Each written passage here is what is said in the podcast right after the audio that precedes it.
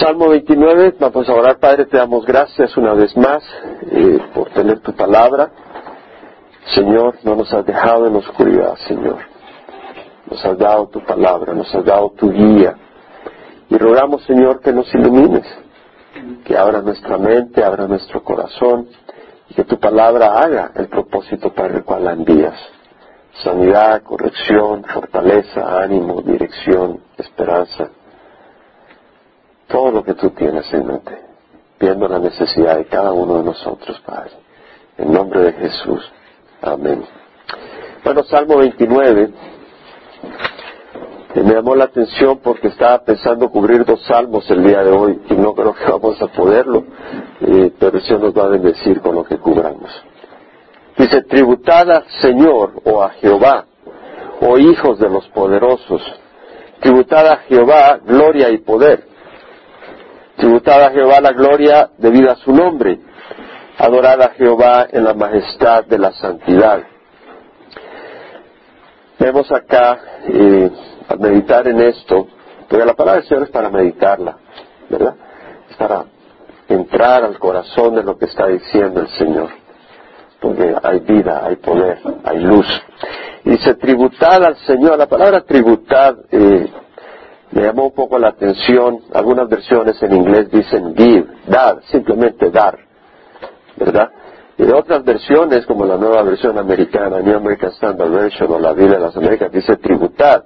La palabra tributar quiere decir, en inglés es ascribe, en español es tributar, creditar, atribuir. Es decir, cuando alguien ha hecho algo, él es el culpable o él es la causa. Si alguien hizo algo bueno, él es, eso viene de él. Eh, da el sentido de reconocer a alguien como la causa de algo que, fluye de eso. Aunque realmente la, traducción en, el hebreo eh, prácticamente dice dar, dar al Señor o Hijo de los Poderosos, pero en contexto podemos ver que realmente eh, se aplica el decir tributar porque la gloria y el poder de Dios debe ser reconocido porque es de Él, no es de los hombres. Es Dios el que creó el universo y Él merece ser reconocido como eso. Darle a Él ese reconocimiento, de manera que la palabra tributar es apropiada en ese lugar. Ah, lo que me llama la atención cuando estaba estudiando esto es que dice tributar a Jehová, oh hijos de los poderosos. ¿A quién se refiere cuando dice, oh hijos de los poderosos? Bueno, la palabra hijos es ven, y es importante que, una de las cosas que me interesa a mí, cuando vengo acá a enseñar la palabra, no solo es inspirar, ser, que salgan inspirados en el Señor, pero que conozcan más de la palabra del Señor, que puedan saber dividir la palabra, conocerla, porque al conocer la palabra del Señor no vamos a ser empujados con cualquier viento de doctrina, porque vamos a tener un conocimiento claro de lo que dice la palabra de Dios. ¿Verdad? Entonces cuando dice la palabra hijos, la palabra hijos es ben, como Benjamín, ¿verdad? Entonces la palabra hijos eh, quiere decir un hijo, pero también puede decir un nieto. En el hebreo, cuando dice hijo de fulano, puede ser un descendiente, no necesariamente un hijo inmediatamente. Entonces algunos dicen, hay contradicción porque dice hijo de y este era el abuelo. No, en el hebreo la palabra hijo también se puede referir a un descendiente. Y también puede decir, y puede significar un miembro de un grupo. Por ejemplo, los hijos de los profetas. Cuando leemos en Reyes, ¿verdad? Con Eliseo y los hijos de los profetas. No quiere decir necesariamente, lo que quiere decir es un miembro del grupo de los profetas. ¿Verdad? Como decir eh, las hijas de las cantantes. Reina es una de las hijas de las cantantes, pertenece al grupo de los que cantan al Señor. O los hijos de los músicos, ¿verdad? del, del, templo, ¿verdad? Entonces Israel es uno de los hijos de los músicos, o Carlos, ¿verdad? o sea, que pertenecen a ese, a ese grupo, por decirlo así. También quiere decir eh, hijo en el sentido de caracterización. Por ejemplo, cuando uno dice hijo de la injusticia, son of injustice o unrighteousness, un hijo de la injusticia, es decir, como que si cierta característica se personaliza como un ser humano y tiene un bebé, y ese bebé es una esencia de esa característica. un hijo de maldad. Es una persona que actúa muy impíamente, un hijo de, justicia, una persona que, que actúa con tanta rectitud, que brilla su rectitud. En ese sentido se puede usar la palabra hijo. ¿Entendemos, hermanos? Es muy importante que conozcamos eso para cuando estudiamos la Biblia veamos que a veces la palabra hijo puede significar distintas cosas. Ahora, interesante cuando dice hijos de los poderosos. Pues la palabra poderoso acá es él. La palabra él es una forma abreviada de ayil.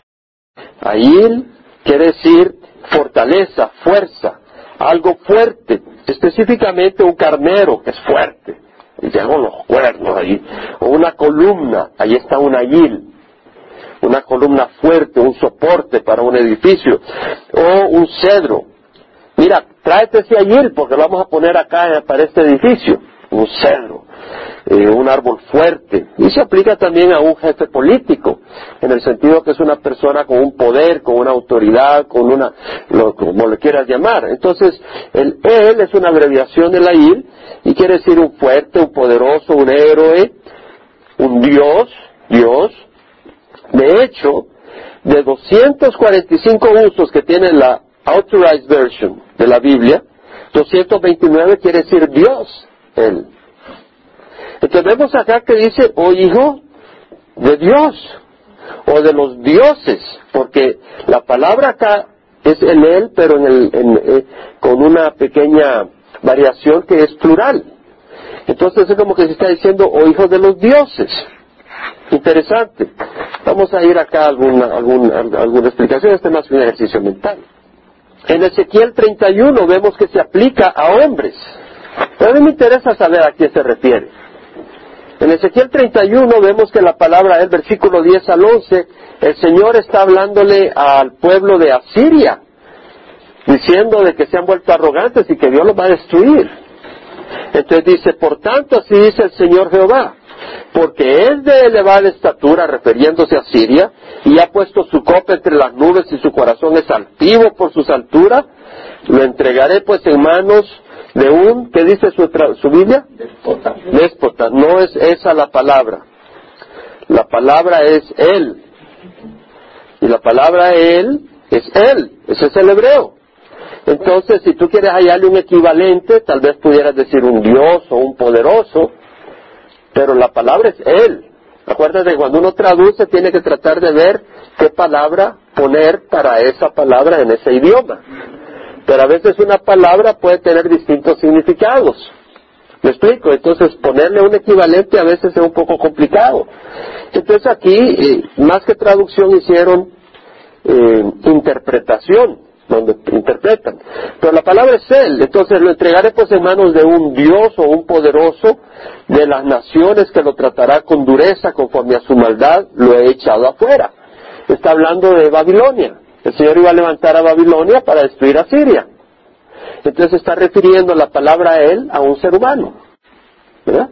Pero está, está haciendo referencia usando el término él, que está hablando de, de la gloria, del poder. De hecho, en Salmo 89, 6 dice, ¿quién en el firmamento se puede comparar a Jehová? ¿Quiénes están en el firmamento? ¿Los hombres? ¿Quiénes? El Señor y quién más? Los ángeles, ¿verdad? ¿Quién entre los hijos de los poderosos es como Jehová? La palabra poderoso ahí es Él. Y es la forma plural. ¿A quién se refiere ahí? ¿Se refiere a quién entre los ángeles? Porque ya dijimos que quiere decir hijo de algo, ¿verdad? Hijo de los profetas puede ser uno de ese grupo. ¿Sí me explico? Estamos entendiendo, ¿verdad? Porque queremos aprender la escritura. No nos den vueltas así, cualquiera viene y nos da vueltas patas arriba y nos quedamos, ay, no entiendo. No puede ser así. ¿Quién entre los hijos de los, oh, de los dioses es como el Señor? Podrá referirse a los ángeles porque está hablando del firmamento, o tal vez está diciendo, ¿quién en el firmamento, en el cielo, y quién en la tierra dentro de los poderosos? ¿Sí me explico? ¿Verdad? El punto es que si nos vamos al Salmo 29.1 es interesante que dos traducciones Dicen, tributad a Jehová, ustedes ángeles, la New Living Translation, lo traduce a ángeles. Bueno, esa no es una traducción, esa es una interpretación, porque no, la palabra, la traducción sería dioses o poderosos. Ya decir ángeles es interpretar que se está refiriendo a los ángeles, aunque los ángeles son hijos de los poderosos. Hijos, entendemos, entendemos, porque si la palabra él quiere decir Dios o alguien fuerte, poderoso, se puede referir a los ángeles o se puede referir a hombres en el sentido que son poderosos. En la English Standard Version dicen, ascribe to the Lord all heavenly beings. Tributada al Señor o criaturas celestiales. Está, está interpretando realmente. Ahora, ¿a quién se estará refiriendo? Pues, a los ángeles o a los hombres. Porque está usando un término muy elevado, ¿verdad? Él, poderoso, que se aplica un puño de veces a Dios principalmente y muy pocas veces fuera de, solo para Dios. Si se va al Salmo 82.1, dice Dios ocupa su lugar en su congregación. Bueno, es interesante que la traducción literal realmente es Dios ocupa su lugar en la congregación de Él. Él en el hebreo, en la congregación que puede decir de Dios, o en la congregación de dioses, en el grupo de dioses. Y luego dice, Él juzga en medio de los jueces. Y la palabra jueces es Elohim. Ahora Elohim es, el nombre, es, un, es un título. Cuando dice la Biblia en el principio creó Dios los cielos y la tierra, la palabra Dios ahí es Elohim. Elohim. La palabra Elohim viene de Eloa. Y la palabra Eloa viene de Él. Entonces, Eloa, que viene de Él, es una palabra para referirse a la deidad. Y el Elohim es una forma plural de la deidad. Bueno, interesante, porque Dios es trino. Es Padre, Hijo y Espíritu Santo. Aunque es un solo Dios, hay una pluralidad. Entonces, la palabra Elohim eh, habla de la pluralidad de que hay tres personas en Dios. Ahora es interesante que aquí se aplica a hombres. Porque si usted sigue leyendo, está hablando de hombres, dice Dios, Dios ocupa su lugar en su congregación, diría yo, en la congregación eh, de los poderosos, se pudiera entender. Él juzga en medio de los jueces, en medio de los dioses, pero refiriéndose a hombres. ¿Hasta cuándo juzgaréis injustamente y favoreceréis a los impíos? defender al débil y al huérfano, hacer justicia al afligido y al menesteroso. O sea que Dios no va a ocupar su lugar en la congregación de dioses, en el sentido de dioses realmente, sino de, de hombres que están actuando como jueces, que son como jueces, son poderosos, pero se les llama Elohim. Interesante, un nombre tremendo, ¿verdad? Porque el nombre Elohim se usa desde en el Antiguo Testamento, y hice una, investigué, de 2.600 usos. 2.606 usos, la palabra Elohim, 2.533 se refiere a deidad. Solo unos cuantos se refiere a poder o algo así. Generalmente es deidad. Entonces vemos acá el nombre. Ahora dice, no saben ni entienden, caminan en tinieblas, son sacudidos todos los cimientos de la tierra. Yo dije, vosotros sois, ¿qué dice su traducción? Dioses. ¿A quién está hablando así? a los hombres. ¿Sí o no? Ya leímos el versículo 82. Uno, el juzga en medio de los jueces. La palabra jueces es Elohim. Pero ahí lo traduce eh, jueces, porque son jueces, pero realmente son, los está llamando dioses. Y, más, y en el versículo 6 dice, vosotros sois dioses, y todos sois hijos del Altísimo. Sin embargo, como hombres moriréis y caeréis, como uno de los príncipes. Levántate, oh Dios, juzga la tierra porque tú posees todas las naciones. Aguántenme, aguántenme en este esfuerzo porque vamos a llegar a un lugar especial. Estamos entendiendo que está hablándole dioses, Elohim. Le está hablando a los hombres, le está diciendo dioses. Ahora, ¿será mala esa traducción cuando dice vosotros sois dioses? No, no es mala. ¿Sabe por qué? Porque Jesucristo mismo la reconoció. Ya vamos a ir a donde Jesucristo mismo reconoce que a los hombres les llama dioses. Hermano, usted viene a traer una doctrina rara. Aguántenme, les dije, aguántenme. Vamos al Salmo 8. Versículo 4 al 5. ¿Qué es el hombre para que de él te acuerdes y el Hijo del hombre para que lo cuides? Sin embargo, lo has hecho un poco menor que quién? ¿Sabe qué palabra es ahí? Elohim. Dioses. ¿Cómo sabemos que es ángel ahí? ¿Cómo sabemos que se aplica a ángeles y no a hombres? Y no a Dios. Porque la misma Biblia lo dice en Hebreos 2.7. Váyase a Hebreos 2.7. En el, hebreo, en el, en el libro de Hebreos 2.7, que está escrito en griego, se usa la palabra ángeles. Entonces sabemos que está haciendo referencia a los ángeles. Hebreos 2.6 dice, pero uno ha testificado en cierto lugar diciendo, ¿qué es el hombre para que él te acuerdes? O el hijo del hombre para que te intereses en él. Lo has hecho un poco inferior a los ángeles. Ahí en el griego es ángeles.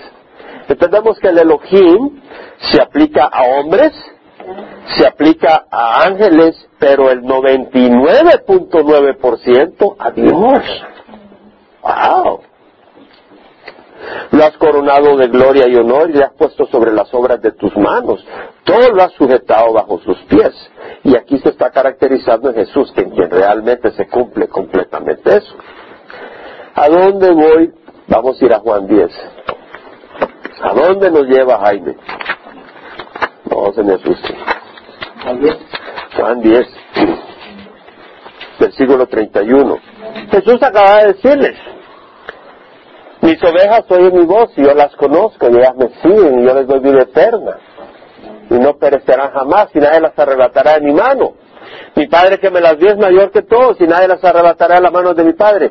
Mi Padre y yo somos uno. Cuando dijo eso se le tiraron encima los judíos. Y los judíos volvieron a tomar piedras para apedrearle. Y Jesús les dijo, os he mostrado muchas obras buenas que son del Padre. ¿Por cuál de ellas me apedreáis? los judíos le contestaron, no te apedreamos por ninguna obra buena, sino por blasfemia y porque tú siendo hombre te haces Dios. Jesús le respondió, no está escrito en vuestra ley, yo dije, sois dioses. ¿Dónde está escrito eso? 82.6, vamos al Salmo 82.6. Yo dije, vosotros sois dioses y todos sois hijos del Altísimo. Entendemos que la palabra Elohim está traducida en dioses correctamente. Ese es el significado que quería dar a entender el Señor cuando se, inspiró a Asaf para que escribiera ese salmo. Usó Elohim, pero el Señor aprovechó y se escudó en ese versículo para que no lo terminaran de apedrear ahí, porque no tenía que morir apedreado, sino crucificado. Y dice, si aquellos a quienes vino la palabra de Dios los llamó dioses, y la escritura que dice, No se puede violar. no se puede violar. Acuérdense eso, la palabra de Dios no se puede romper. Es perfecta. Lo que está escrito, escrito está.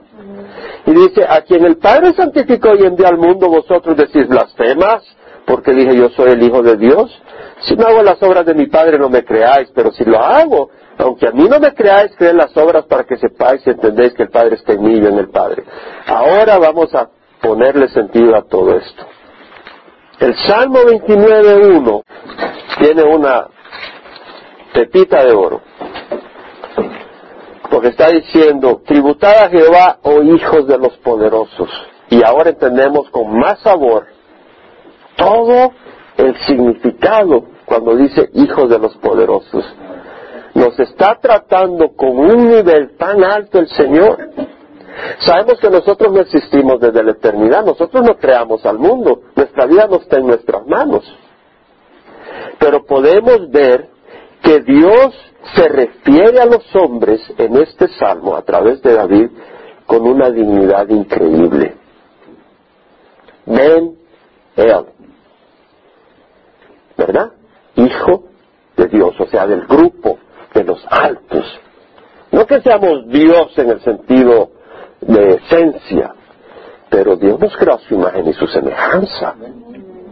A su imagen y a su semejanza.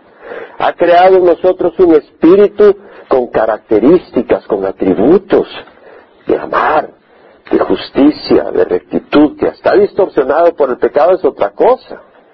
Pero llevamos de una o de otra manera una imagen de Dios. Y Dios nos eleva y dice, tributad a Jehová, oh hijos de los poderosos, tributad a Jehová gloria y poder. Dios tiene grandes cosas y nos trata con un gran amor y una gran honra para llamarnos hijos de los poderosos. Ven Elohim. Y Dios tiene grandes propósitos para nuestras vidas. Y nunca nos olvidemos. Porque la palabra del Señor dice, ojos, cosas que ojos no vio, ni oído oyó, ni entraron en el corazón del hombre son las cosas que Dios tiene preparadas para los que le aman. Desde el principio Dios nos ha creado con una gran honra y un gran honor. Nos ha hecho a su imagen y a su semejanza. ¿Cuánto más queremos entender eso? Que Dios nos haya creado con ese, y, en Romanos 8 que dice la, vamos a ir a Romanos, lo hemos leído tantas veces, pero que dice, que para los que aman a Dios todas las cosas cooperan para el bien, esto es para los que son llamados conforme a su propósito. Porque a los que de antemano conoció, también los predestinó para ser hechos conforme a la imagen de su Hijo Jesucristo. ¿Podemos considerar eso? Porque a los que de antemano conoció, los predestinó para ser hechos a la imagen de su Hijo Jesucristo de manera que sea el primogénito de entre muchos hermanos. Podemos recordar a través de estos versículos la gloria que Dios tiene destinado para nosotros. Esa es la manera con que Dios nos ve, no como el mundo te ve, o como el mundo te quiere aplastar, o como el mundo te quiere tratar. No, o como tú te ves a ti mismo y te desprecias a ti mismo y te consideras basura, porque el mundo te ha pasado pensando que así debes de considerarte. El Señor dice, yo no te creí. Cuando yo te creé, cuando yo te hice, mi propósito era hacerte a mi imagen y a mi semejanza, para que compartieras conmigo a un nivel muy alto, mi gloria y mi gozo y mi amor. Cuando digo mi gloria, no tener la gloria de Dios, pero poder disfrutar de esa gloria, de la presencia del Señor de una manera especial. Eh, entonces dice Romanos, ¿verdad? A los que de antemano conoció, los predestinó para ser hechos conforme a la imagen de su Hijo Jesucristo. Y a los que predestinó los llamó, y a los que llamó justificó, y a los que justificó a esos también. ¿Qué dice? Glorificó, los llenó de gloria. ¿Qué gloria tenemos ahorita? Ahorita tenemos ya cierta gloria, que vamos a estar totalmente retransformados cuando Él venga. Pero ¿qué gloria tenemos ahora? Amados, ahora somos hijos de Dios. Y no se ha manifestado lo que haremos de ser, pero sabemos que cuando Él se manifieste seremos semejantes a Él porque le veremos tal como Él es. Y todo el que tiene esa esperanza puesta en Él se purifica así como Él es puro, dice la palabra del Señor. ¿Qué estoy queriendo decir?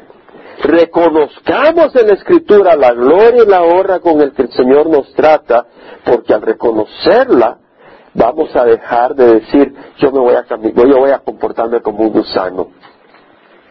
Yo puedo comportarme como un gusano. ¿Qué tienes que ver comportándote como un gusano en el lodo si somos hijos de Dios, hechos a la imagen de Dios? Vamos a ser conformados a la imagen de Dios y, toda la gloria que el Señor eh, nos da a nosotros eh, como hijos de Dios el que no eximió a su propio Hijo, sino que lo entregó por todos nosotros. Imagínate, Dios dio a su Hijo por nosotros. ¿Quién nos separará del amor de Cristo? Ni la muerte, ni la vida, ni ángeles, ni principados, ni lo presente, el amor de Dios para nosotros. Entonces nunca olvidemos, hermanos, en este salmo que empieza tributada a Jehová, Hijo de los poderosos, tributada a Jehová, gloria y poder. Ahora, a él, a nosotros, a quien Dios nos ha dado tanta gloria, nos dice, tributada a Jehová gloria y poder. En otras palabras, ¿qué es la gloria? La gloria es la excelencia de algo. La gloria es las virtudes, las maravillas, el resplandor, la grandeza, las cualidades, los atributos excelentes de algo o de alguien. ¿Cuál es la gloria del oro? Que no se oxida, Tú agarras tu anillo de oro, te metes al mar y nada. Pero si no es de oro y te lo vendieron como oro, rapidito te das cuenta. ¿Ah? Hay algunas cosas que parecen oro, ¿verdad? Pero a ratito todo ahí se empieza a podrir lo que se queda. Eh, el oro se puede moldear con fuego y le puedes, lo puedes moldear. Eh, se puede hacer hilo, se pueden hacer láminas, es maleable, resplandece, no, no lo atacan. La mayoría de las sustancias químicas no lo atacan. Puede usar ácido clorhídrico, eh, algunas, muchas sustancias, son pocas las sustancias. Tiene que ser una combinación para poder atacar el cloro, el, oro. Dije cloro porque el cloro naciente lo ataca. no se disuelve en agua. Se puede grabar, tiene sus cualidades. Tú puedes hacer algo de oro y grabar algo ahí bonito, tiene sus cualidades. Y la gloria del Señor, cuando decimos eh, tributar al Señor gloria y poder, ¿cuál es la gloria del Señor? El Señor tiene atributos increíbles. Él ha existido desde la eternidad. ¿Quién ha existido desde la eternidad? ¿Quién conoce todo lo que ha pasado siempre? Solo Dios. ¿Quién sabe lo que va a pasar? Solo Dios. Además Él está en todas partes. ¿Quién está en todas partes? Si pones tú tu fe en una persona, pues cuando te alejaste de ahí ya se acabó todo. Además, ¿quién es perfectamente justo y recto? Eh, ¿Quién está lleno de gracia y favor? ¿Quién es paciente, sin defecto? Solo Dios. ¿Quién es bueno, lleno de misericordia, increíblemente creativo?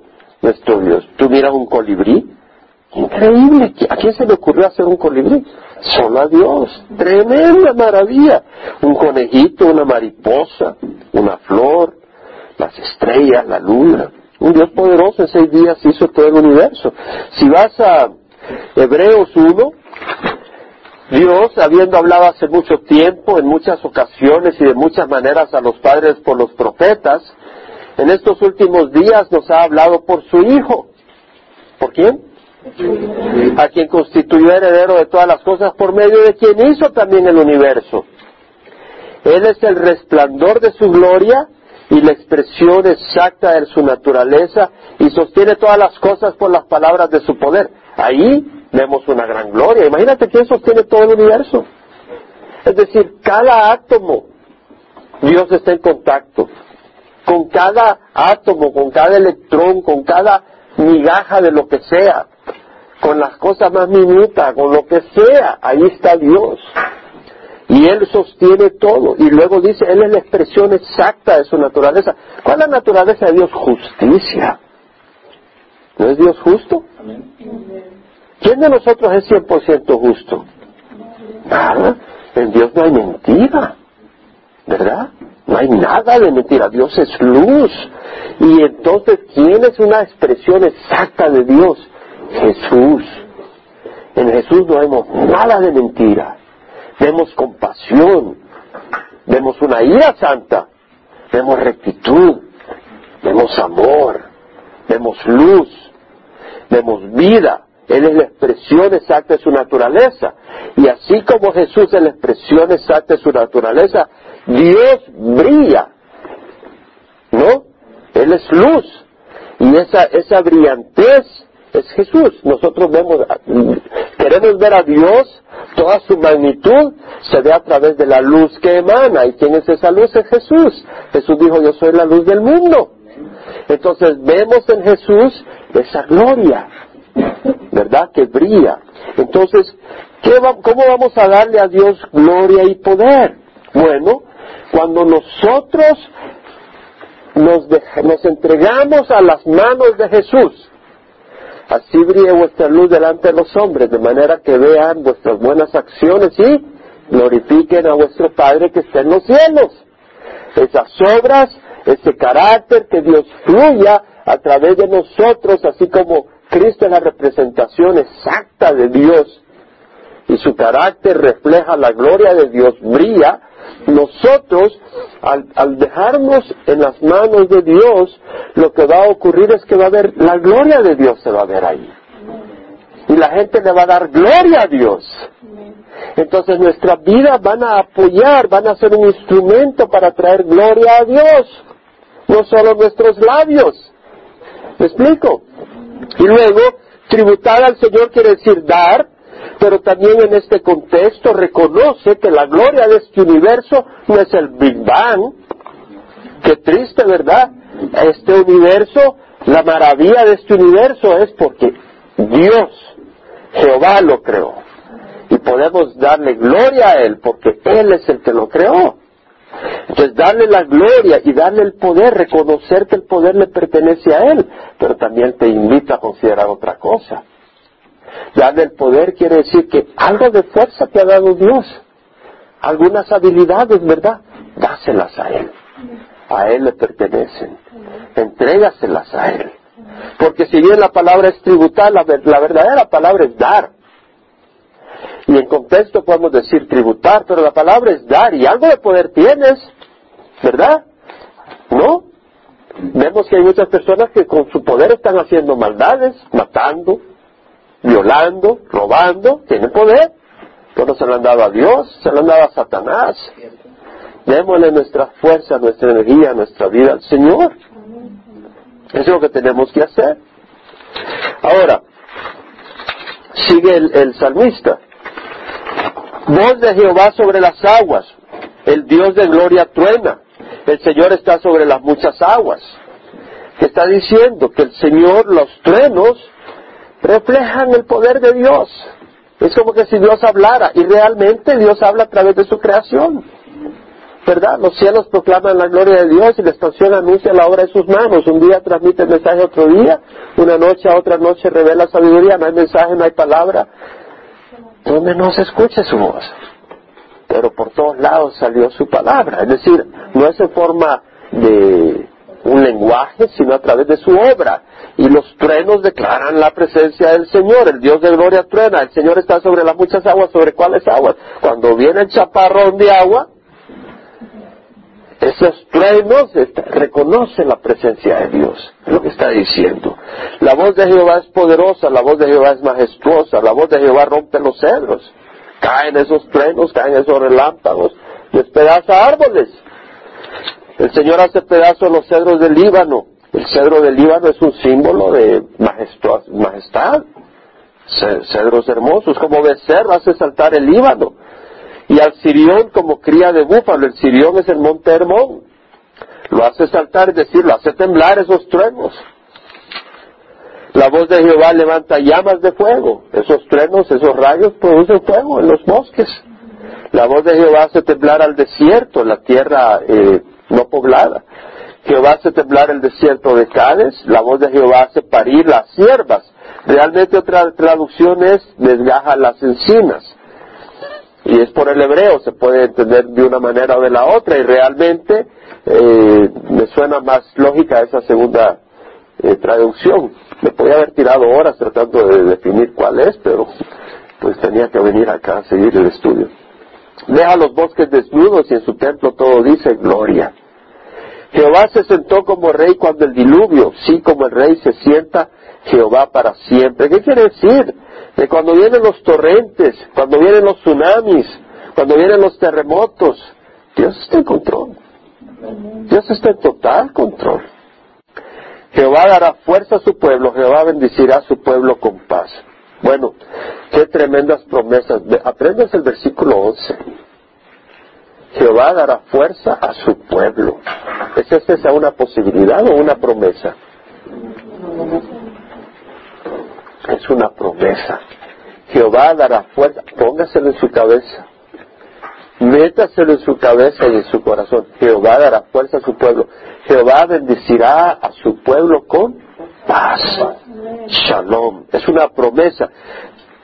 Vosotros sois linaje escogido, real sacerdocio, nación santa, pueblo adquirido para posesión de Dios a fin de que anunciéis la virtud de aquel que nos llamó de las tinieblas a su luz admirable, porque antes no eras pueblo, pero ahora eres el pueblo de Dios. No habías recibido misericordia, pero ahora habéis recibido misericordia. Somos el pueblo de Dios y Él dice, Jehová dará fuerza a su pueblo. Esa es una promesa. Una promesa. Ahora, algunos están esperando tener fuerza como Superman, no, no la da así de esa manera. La fuerza no te la da a ti para que tú la poseas. ¿Qué quiero decir? Pero te va a dar fuerza. Y hay una diferencia.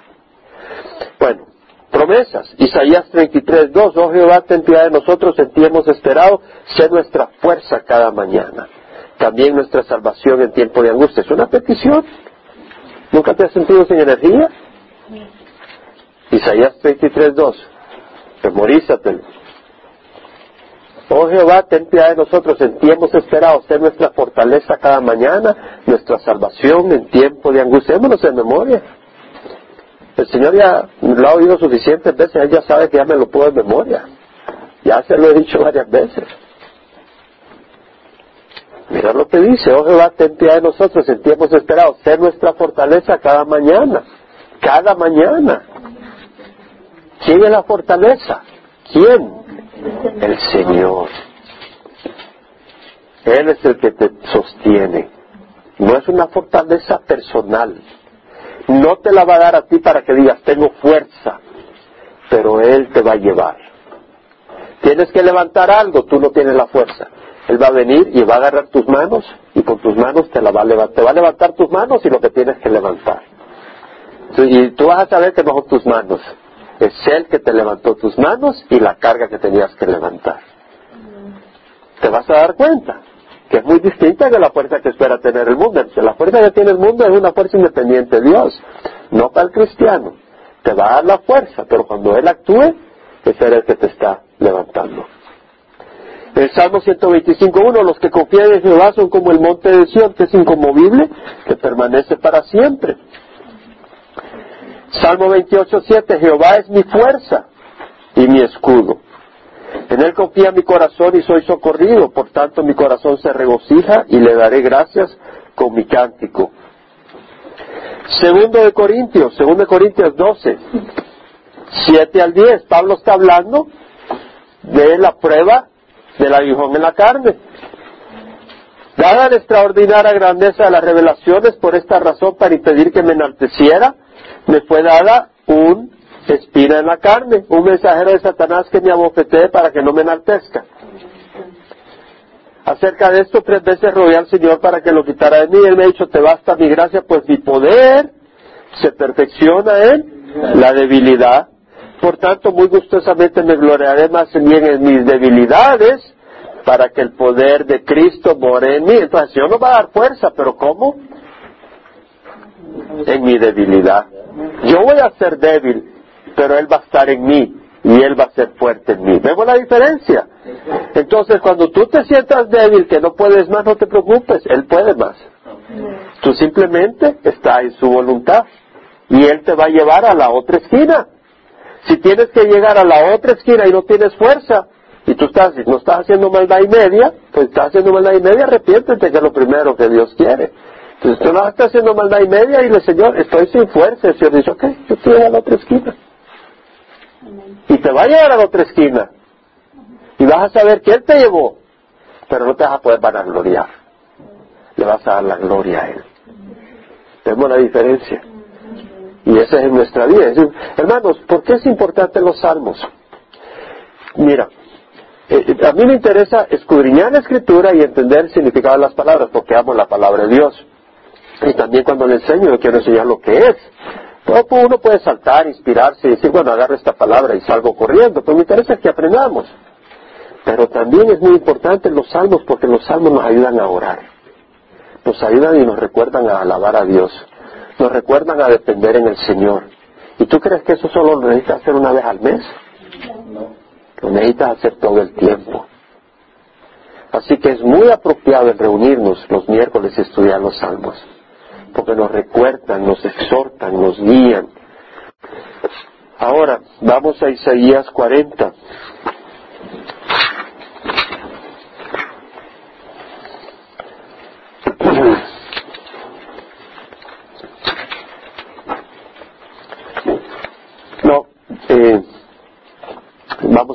Vamos a, saltarlo. Después lo puede leer usted por su cuenta. Isaías 40, 28 al 31. Lo puede leer por su cuenta. Voy a ir ahora. El Señor bendecirá a su pueblo con paz. ¿Esa es una promesa o una sugerencia? Es una promesa, hermanos. Es una promesa. El Señor ha prometido paz. Ahora, hay un versículo muy precioso. Óyame bien. La obra de la justicia es. Gracias si te lo has aprendido. La obra de la justicia es paz. El servicio de la justicia es tranquilidad para siempre. Ese es un versículo precioso de la Escritura que yo también he memorizado. Memoriza Escritura. La hora de la justicia es paz y el servicio de la justicia es tranquilidad. No puedes tener paz si andas en maldad y media. No puedes tener paz si eres amigo del mundo. Porque el que se hace amigo del mundo se vuelve enemigo de Dios, dice el Nuevo Testamento. No puedes tener paz si no haces a Dios rey sobre todas las cosas. Porque eres un idólatra. Si Dios no ocupa el puesto de Dios, tienes algún ídolo por ahí. No vas a tener paz. Va a haber división en tu corazón. Entonces vemos la necesidad de hacer algunas cosas para que Dios nos dé esa paz. Pero si estamos bien, ¿qué dice la palabra del Señor? La paz os dejo, mi paz os doy. No la doy como la da el mundo. No se turbe vuestro corazón ni tenga miedo. Entonces, vamos a comernos el Salmo 30. Por eso no voy a ir a Isaías 40. Porque quiero leer rápidamente el Salmo 30 en una manera fluida fluida porque también se, se acopla tan bonito al Salmo 29 que no lo quiero saltar. Te ensalzaré, oh Jehová, porque me has exaltado. ¿No lo leímos eso en el Salmo 29.1? Hijos de los poderosos. Y no has permitido que mis enemigos se rían de mí. Oh Jehová, Dios mío, a ti pedí auxilio y me sanaste. Oh Jehová, has sacado mi alma del Seol, me has guardado con vida para que no descienda al sepulcro. Cantad alabanzas a Jehová, vosotros sus santos, alabad su santo nombre, porque su ira es solo por un momento, pero su favor es para toda una vida. El llanto puede durar toda la noche, pero a la mañana vendrá el grito de alegría. Es un, es un versículo precioso. El llanto puede durar toda la noche, pero a la mañana vendrá el grito de alegría. Eso es para memorizar. Acuérdate cuando estás en la oscuridad. Acuérdate cuando estás llorando. Acuérdate cuando estás triste. Puede durar toda una noche, mi hermano. Puede durar toda la vida hasta que el Señor venga por ti. Pero acuérdate que a la mañana viene el grito de alegría. Tenemos esa esperanza. Si tú no tienes, la esperanza es clave en la vida del cristiano. La persona que pierde la esperanza se tira lodo. La persona que tiene puesta la esperanza en Cristo Jesús se mantiene puro así como Él es puro. ¿No lo dice Juan? Y en mi prosperidad yo dije, jamás seré conmovido en su prosperidad. Pero cuando vienen los temblores, Oh Jehová, con tu favor has hecho que mi monte permanezca fuerte. Tú escondiste tu rostro, fui conturbado. Y a veces el Señor esconde su rostro, ¿verdad? El Señor esconde su rostro porque si no nos inflamos. ¿No? Y empezamos a poner nuestra fe en las cosas, en las personas, en las situaciones. Y ya todo va suavecito, ¿cómo va? Ah, maravilloso, ya está en el trono. Porque la cosa está todo bonito. Realmente estás poniendo la fe en las otras cosas. El Señor no esconde su rostro. ¿Cómo te va? Ay, viene los miércoles, todos los miércoles, entonces a la iglesia. Porque ya está buscando al Señor. Dios está en todas partes y hay que buscarlo todo el tiempo, cuando, cuando está todo bueno o cuando no está bueno. Porque dependemos del Señor, no de las circunstancias. A ti, oh Jehová, clamé y al Señor dirigí mi súplica. ¿Qué provecha de mi sangre si descienda al sepulcro? ¿Acaso te alabará el polvo? ¿Anunciará tu fidelidad? Está hablando el Señor. Aquí está hablando David. Dice, Señor, todavía no es mi tiempo que me llames. Todavía no es mi tiempo y tengo trabajo que hacer. Quiero, quiero componer otros salmos. Escucha, oh Jehová, y ten piedad de mí. Oh Jehová, sé tú mi socorro.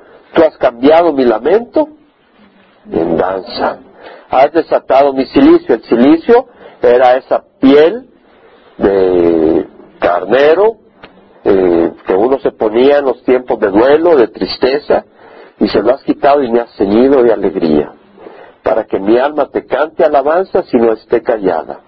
Oh Jehová, Dios mío, te alabaré por siempre. Gloria al Señor.